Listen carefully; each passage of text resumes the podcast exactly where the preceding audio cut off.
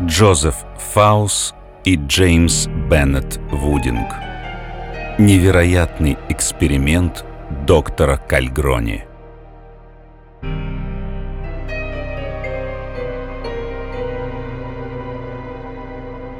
Глава первая.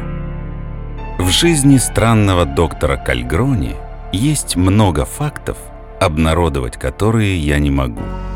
О странном докторе Кальгрони я не могу поведать миру много интересного. Следует отметить, что я никогда не был в его доме, пока в ту дождливую ночь не увидел фигуру доктора на пороге. Почти раздетый, с мертвенно-бледным лицом, он выскочил из парадной двери и бросился бежать к депо. Должен признать, он был хирургом невероятных способностей. Но Бельвиль был последним местом, где был шанс встретить настолько искусного хирурга – и, несомненно, последним местом, которое можно было выбрать для сцены поразительных событий, произошедших в результате покупки доктором обезьяны Хороса из всемирно известного шоу Барбера на трех аренах. Если бы доктор поселился в гостинице, я бы подумал, что он, как и я, просто решил провести лето в Бельвилле. Это была спокойная деревушка, расположенная в горной долине примерно в одном дне пути от Нью-Йорка. Но то, что он снял дом Торнсдейлов, вызвало у меня подозрение. Возможно, внушенные той странной статьей, которую я прочел в ежемесячнике хирурга.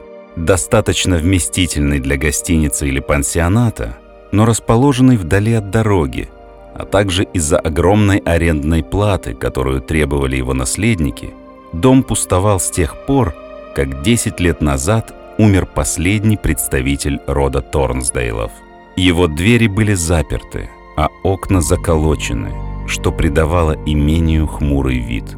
В свое время это была лучшая резиденция в старом городе, но теперь ее воспринимали как историческую диковинку, притаившуюся за большими вязами. Именно в таком грозном, побитом непогодой месте мог спокойно работать эксцентричный доктор Кальгрони – Впервые я повстречал причудливого доктора однажды утром, когда выходил из маленького почтового отделения. Единственный поезд уже ушел, и многие жители деревни слонялись без дела. Среди них был молодой человек по имени Джейсон Мердок. Мердок был из тех, кого в маленькой общине называли «деревенский дьявол». Он происходил из хорошей семьи, но, несмотря на богатство и благородное наследие, своими выходками сумел разжечь адское пламя таких масштабов, каких не могли себе представить все пять деревенских проповедников. Он был крепким, крупным детиной, наделенным грубой красотой. Он был аристократическим хулиганом, но, несмотря на это, все втайне им восхищались. Вероятно, потому, что он сумел встряхнуть ленивый старый городишко – я увидел, как Джейсон Мердок показывал на сморщенную фигурку, сгорбленного в плечах маленького человечка. «Вот он, этот доктор Кангроуни, который переезжает в Торнсдейл. Интересно, есть ли в его погребе хорошее пойло? Я слышал, в старой дыре Торнсдейлов есть хороший винный погреб». Чисто выбритое, высохшее лицо доктора Кальгрони не шевельнулось. Не обращая ни малейшего внимания на наглый лепет Джейсона, он ускорил шаг. «Кто этот человек?» — спросил я у возникшего у двери почтмейстера, вышедшего подышать свежим воздухом. «Не знаю, если не считать того, что его почта адресована доктору, прочитаю по буквам, к Альгрони. И она в основном иностранная, из Вены, но пересылают ее сюда из Нью-Йорка». Человек-загадка, да? Осмелился предположить я. Я бы сказал, что он просто дурак, если отвалил такие деньжищи, чтобы поселиться в этой старой крысиной норе Торнсдейлов, пустовавшей 10 лет. Я попрощался и направился вслед за доктором. Меня манила тайна, ведь лишь я один из всех жителей деревни знал, что присутствие этого выдающегося хирурга в Бельвилле предвещало недоброе. Вскоре я увидел доктора. Для человека его возраста и телосложения он шел слишком быстрой походкой, как будто его тело приводил в движение нейромеханизм. Уверенно шагая, я держался на безопасном расстоянии, пока доктор не распахнул высокие деревянные ворота и, прошмыгнув сквозь высокие заросли и низкие деревья, не скрылся в поместье Торнсдейл. Я остановился достаточно далеко, чтобы быть незамеченным, и раскурил трубку. Прислонившись к дереву, я прокрутил в голове странное значение замечательной статьи, которую недавно прочитал в уважаемом и всегда достоверном ежемесячнике хирурга. Как оказалось, доктор Кальгрони поведал журналисту, что приехал из Австрии в отпуск и хочет узнать мнение американских хирургов о своей новой теории. Он также добавил с некоторой язвительностью, что известный венский хирург Герфор Майне высмеял абсурдность и неортодоксальность беспрецедентной теории доктора Кальгрони. Также Герфор Майне заявил, что описанная доктором операция абсолютно невозможна ввиду глупости предложенной теории и никогда не увенчается успехом. Доктор Кальгрони утверждал, что он может продлить жизнь человека на неопределенный срок путем введения живой бедренной железы молодого четвероногого млекопитающего, такого как пятикантроп. Теория знаменитого доктора вызвала много дискуссий и споров во всем медицинском мире, и все сошлись во мнении, что он сошедший с ума непрактичный теоретик. И вот доктор Кальгрони жил в тихом городке Бельвиль, где никто не знал о его сенсационной гипотезе, арендовал этот огромный ветхий дом, но о его невероятном намерении не знал никто, кроме него самого. Я присел на пень перед воротами, к которым было прибито кольцо, использовавшееся в прежние времена в качестве подпорки. Время тяготило меня в Бельвиле, но момент тайны разжигал во мне неподдельный интерес и волнение. Я сидел так, пока моя трубка не погасла. Меня разбудил шум открывающихся за спиной ворот, а затем постукивание молотка. Я повернулся. Там стоял доктор, без пиджака, прикрепляя табличку к столбу ворот. На белом картоне черной краской было небрежно написано «Вход строго воспрещен». Каждый входящий сюда делает это на свой страх и риск. Т. Кальгрони даже не взглянув в мою сторону, доктор закрыл за собой ворота и, казалось, уже собирался уйти по заросшей сорняками гравийной дорожке, но, бросив взгляд на сумрачную улицу, остановился. Мой взгляд проследил за направлением его взгляда. Приближалась повозка. Она подъехала к пню и остановилась. Мулы, нагруженные большими ящиками, вспотели от напряжения. Угрюмый погонщик остановился в 20 футах от них и повернулся к доктору. «Знаю, что опоздал», — услышал я его ворчание. «Но я обращался с ящиками осторожно, как вы сказали. Можно заезжать?» «Ну, конечно», — ответил Кальгрони на четком английском, все еще не замечая меня. «И помните, если что-нибудь сломано, вы не получите ни цента». И он двинулся вверх по тропинке. Черт бы его побрал. Выругался погонщик, повернувшись ко мне. Противный какой, да? Стекло в ящиках, предположил я. Парень подозрительно посмотрел на меня. Стиснув зубы, он отвернулся к своим мулам. Я проследил, как он проезжает через ворота и затем через покрытые мхом деревья к дому. Глава вторая. На следующее утро я встал рано, намереваясь прогуляться в окрестностях Торнсдейла. Главная улица была пустынной, если не считать двух мужчин, деловито расклеивающих объявления, гласившие «Всемирно известное шоу Барбера на трех аренах».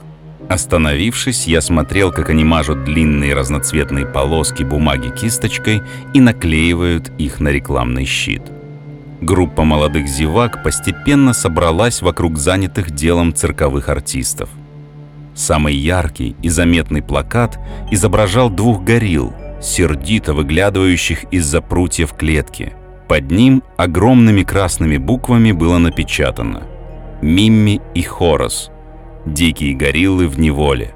Я хотел уйти, но был ошарашен, когда, развернувшись, столкнулся с тем, что показалось мне одной из горилл на свободе. Только на горилле той была одежда, и стояла она, уставившись с пустым любопытством на плакат. Это был мужчина невысокого роста, отвратительный на вид. Широкий в плечах, с выпуклой грудью, а волосы покрывали голову почти до самых кустистых бровей. Через мгновение я узнал в нем деревенского полудурка, известного как «убогий Уилл». Я видел его и раньше. Бедное, слабоумное существо, беспомощно бродящее по деревне, которого жалели, но не обращали внимания, за исключением тех случаев, когда кому-то требовалась помощь. У него были сильные руки и крепкая спина. Пуская слюни и бормоча, Уилл последовал за циркачами, когда они отправились в путь.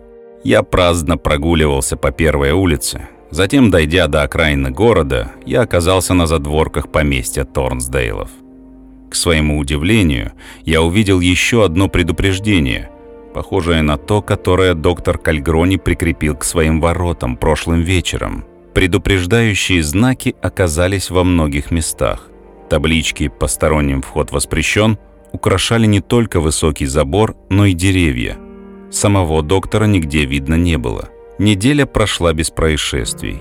И ничего, кроме сплетен о странном докторе, слышно из города не было. Изредка доктор Кальгрони лично закупал продукты и забирал почту.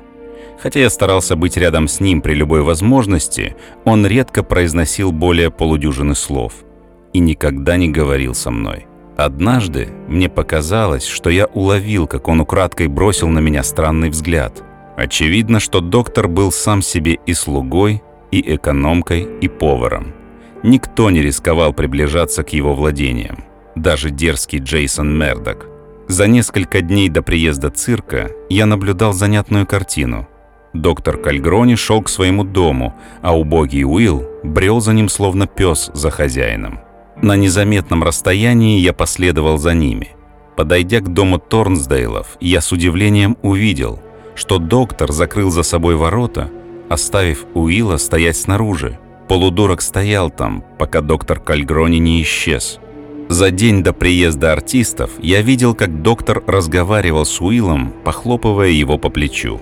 В ту ночь я не мог уснуть ибо в моем сознании сформировался ужасный вывод относительно предназначения необычных коробок, предупреждающих вывесок, отношения Уилла к доктору и интереса к нему последнего. Злясь на себя, я поднялся с первыми лучами солнца. Вспомнив о цирке, я подошел к железнодорожным путям, чтобы посмотреть, как происходила разгрузка. Несколько деревенских жителей собрались у жалких, побитых следами путешествий вагонов, составлявших второсортный цирковой поезд. Особенный интерес вызывал вагон, в котором стояла клетка с Мими и Хоросом. Там же я заметил и доктора Кальгрони, за которым по пятам сновал убогий Уилл. Доктор с серьезным видом разговаривал с дрессировщиком. «Вы говорите, что мистер Барбер предложил продать одно из этих животных. — сказал доктор, когда я приблизился к толпе зевак. «Да, сэр. Он продаст одну из горилл, потому что они постоянно дерутся. За ними нужно тщательно следить, иначе убьют они друг друга. Вы не знаете, насколько это свирепые звери». Кальгрони улыбнулся. «Я бы хотел поговорить с мистером Барбером», — прервал дрессировщика доктор. Помешков, дрессировщик горил захлопнул раздвижные двери вагона для животных. «Конечно, пойдемте» сказал он. Доктор последовал за дрессировщиком к первому вагону, где располагались касса и кабинет Барбера. На мгновение убогий Уилл застыл и не пошел вслед за доктором Кальгрони. Невидимые существа в глубине гигантской клетки неподалеку гипнотически приковали его внимание. Несколько крупных капель дождя упали на усыпанную сажей землю. Солнце полностью скрылось. Над нами повисло мрачное небо. Я наблюдал за убогим Уиллом. Ему было не по себе. Он беспокойно крутился возле вагона с гориллами. Другие люди поблизости не обращали на полудурка никакого внимания. Вскоре вернулись дрессировщик и доктор Кальгрони в сопровождении еще одного человека, который пересчитывал пачку банкнот. «Вы хотите?» – заметил последний, когда они проходили мимо меня – чтобы Хороса доставили немедленно. «Да», – лаконично ответил доктор. «Хорошо. Хэнк, вызови бригаду, разгрузите вагон и посадите Хороса в красную одиночную клетку. Доктор Кальгрони избавил нас от него. В этот момент убогий Уилл подошел к хирургу и тронул его за рукав. «Вы покупаете волосатого человека животное?» – пробормотал он. Доктор положил свою худую, покрытую венами руку на широкое плечо Уилла. «Да, Уилл, и у тебя будет работа. Ты будешь его камердинером. Артисты обменялись взглядами, и из машины выкатилась пустая, оббитая железом клетка. Невыразительные черты глупого лица Уилла исказились, что означало радость. Доктор Кальгрони позвал человека, которого я видел в тот первый день, когда он доставлял странные коробки. «Ваши люди готовы?» Парень кивнул. Вокруг меня поднялась суматоха. Собралась возбужденная и весьма многочисленная толпа жителей деревни. Большую клетку с Мими и Хоросом опустили на обочину дороги. Это были два самых прекрасных животных своего вида, которых я когда-либо видел. Хороса перевели в одиночную клетку и заперли ее прочную дверь на двойной висячий замок. Повозка с мулами подъехала к вагону. «Ну что, Уилл», — сказал доктор полудурку, — «залезай в повозку. Поехали скорее, пока не промокли». Доктор выглядел весьма воодушевленным. Убогий Уилл который до этого момента стоял в оцепенении, втащил свое грузное тело на повозку и сел за клеткой гориллы. Не успела повозка скрыться из виду, как небеса словно пришли в бешенство. Дождь лил потоками, заставляя зевак в дикой спешке искать укрытие. Когда я добрался до гостиницы, вода лилась ручьем с промокшей одежды, а буря усиливалась. Дождь лил два дня без остановки ту ночь я лежал в кровати, слушая рев ветра и дождь, барабанивший по крыше и оконным стеклам, а мои мысли постоянно возвращались к обитателям Торнсдейла, странному доктору, убогому Уиллу и его новому питомцу, Хорасу, гигантской горилле. Глава третья. Через три дня я узнал, что доктор Кальгрони отправился в Нью-Йорк – а на следующее утро с поезда сошел исключительно хорошо одетый незнакомец, чья козлиная бородка, осанка и саквояж выдавали в нем медика. Окликнув меня, он спросил, «Не будете ли вы так любезны показать мне дорогу к поместью Торнсдейлов?» Я объяснил ему, как лучше добраться к доктору Кальгрони, миновав грязь и ухабы, и тот, поблагодарив меня, удалился. На следующий вечер я увидел, как незнакомец с пепельным лицом и явно потрясенный до глубины души поспешно купил билет и в без четверти десять отбыл нью-йоркским поездом. Я сразу же обратился к телеграфному диспетчеру. «Вам известно о странных делах доктора Кальгрони?» «Еще бы! Он безумец!» Подтвердить или опровергнуть это я не могу. А кому он отправил сообщение прошлой ночью? «Вы не проговоритесь?»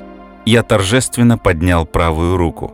«Ну», – прошептал он, – «доктор послал в больницу сообщение о том, что нужен лучший хирург». Значит, ассистент испугался и уехал. Но почему? Несколько недель спустя всемирно известное шоу Барбера на трех аренах давало последнее выступление в Бельвилле. В тот вечер я брел по направлению к дому Торнсдейлов.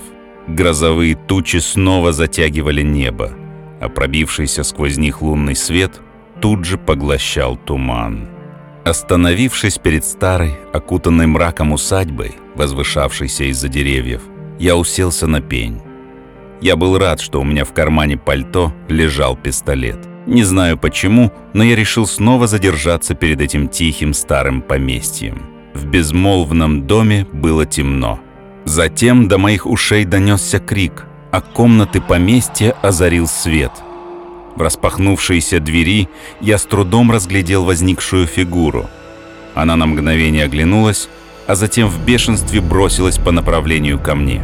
Послышался топот быстро приближающихся по мокрому гравию ног, и передо мной распахнулись ворота — Сквозь туман в свете огней дома я разглядел доктора Кальгрони, который, держа в руках шляпу и плащ, с дрожью в теле и мертвенно-бледным лицом, вышел из ворот и побежал, сломя голову по направлению к городу.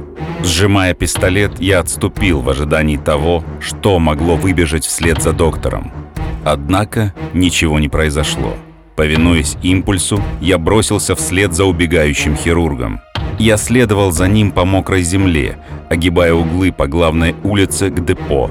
Я добрался туда как раз вовремя, чтобы увидеть, как он запрыгнул на площадку последнего вагона поезда, отправлявшегося в Нью-Йорк без четверти 10. Дрожа от возбуждения, с трудом понимая, что делаю, я направился обратно к поместью Торнсдейлов. В нескольких кварталах от дома я увидел широкоплечую плотную фигуру в бриджах, бегущую, вернее скачущую и прыгающую в сторону цирка. Снова достав пистолет, я последовал за ней. В квартале от цирка под фонарем я увидел еще одну фигуру верхом на лошади, в которой узнал Джейсона Мердока, очевидно направлявшегося домой. Затем из-за дерева на четвереньках выскочило рычащее существо, которое я видел ранее — Встав на задние лапы, оно прыгнуло на Джейсона, сбив его с лошади, и вместе они покатились по земле. Силач Джейсон оказался беспомощен в лапах этой твари, пальцы которой ловко сомкнулись на горле Мердока. Я попытался выстрелить, но пистолет заклинило. Пытался кричать, но не смог проронить ни звука. В этот момент духовой оркестр заиграл «Сегодня ночью в старом городе будет жарко». Когда быстрые танцевальные мотивы разнеслись по ночному воздуху, существо внезапно прекратило душить Джейсона и внимательно посмотрело вверх. Казалось, на его ужасном лице появилось чуткое, послушное выражение. Я увидел его дикие глаза и бородатое лицо. Боже! Это был убогий Уилл. Встав сначала на четвереньки, а затем на полусогнутые ноги, этот безумный идиот направился к цирку, как раз в тот момент, когда тучи разразились ливнем. Когда толпа разбрелась по домам, Уилл подошел к большому шатру. Словно точно зная, куда направляется, он устремился к боковому шатру, перед которым горел газовый фонарь. Толпа, бежавшая под дождем, в суматохе не заметила ни полудурка, ни меня, бежавшего к нему. Вскоре несколько человек все же последовали за мной, пока Уилл откидывал створки входа. Внутри, несмотря на слабое освещение, я ясно видел клетку Мимми, самки гориллы. Ее дрессировщик обернулся на шум нашего появления и поспешно достал свою острую пику. Но было слишком поздно. Издав пронзительный, яростный крик, Уилл бросился на клетку Мимми, которая с ответным боевым кличем протянула обе свои длинные руки через решетку и стала когтями рвать яростно сопротивляющегося человека снаружи. Дрессировщик бросился на Мимми со своим штырем. На мгновение она отпрянула назад.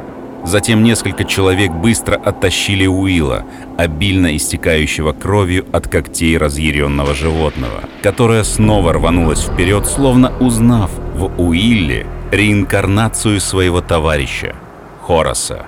С пеной у рта Уилл опустился на пол.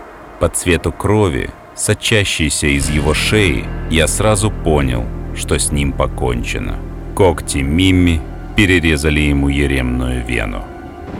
Среди тех, кто помог мне вырвать беднягу из лап Мимми, был шериф округа. «Что все это значит?» – закричал он, схватив меня за плечи. «Следуйте за мной», — ответил я. Толпа возбужденных мужчин, возглавляемая шерифом и мной, направилась к дому Торнсдейлов. Свет еще тускло освещал зал через открытую дверь. «Шериф, я войду первым», — предложил я. «Скажите своим людям оцепить поместье». Прокравшись в зал, я почувствовал чудовищный смрад, исходивший из-за двери, ведущей в коридор. Внутри горел слабый свет. Передо мной стояло несколько ящиков с разломанными боковыми стенками, из которых сыпалась упаковочная стружка. Передо мной, полностью собранная во всех деталях, стояло содержимое ящиков. Операционный стол и все его многочисленные хирургические принадлежности.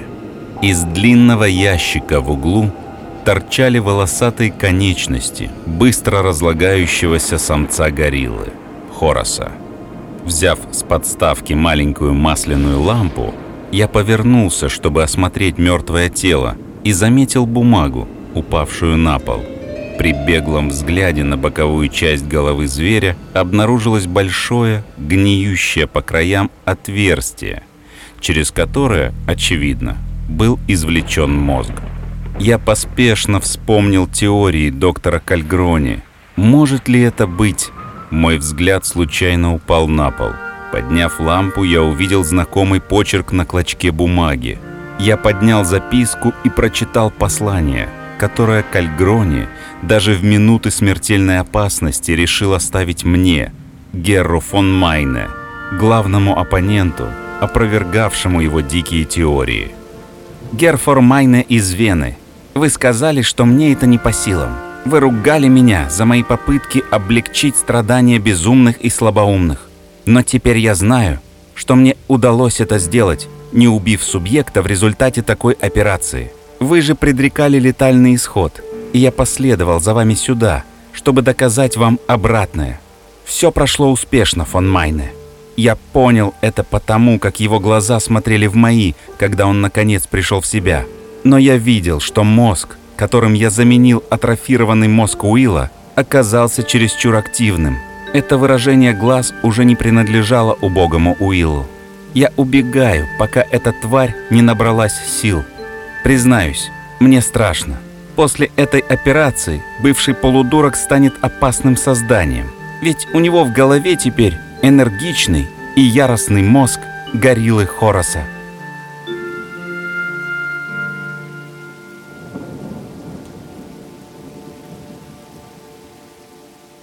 Рассказ о страшном существе, которое породил невероятный эксперимент доктора Кальгрони, был опубликован в первом номере Weird Tales Magazine в марте 1923 года.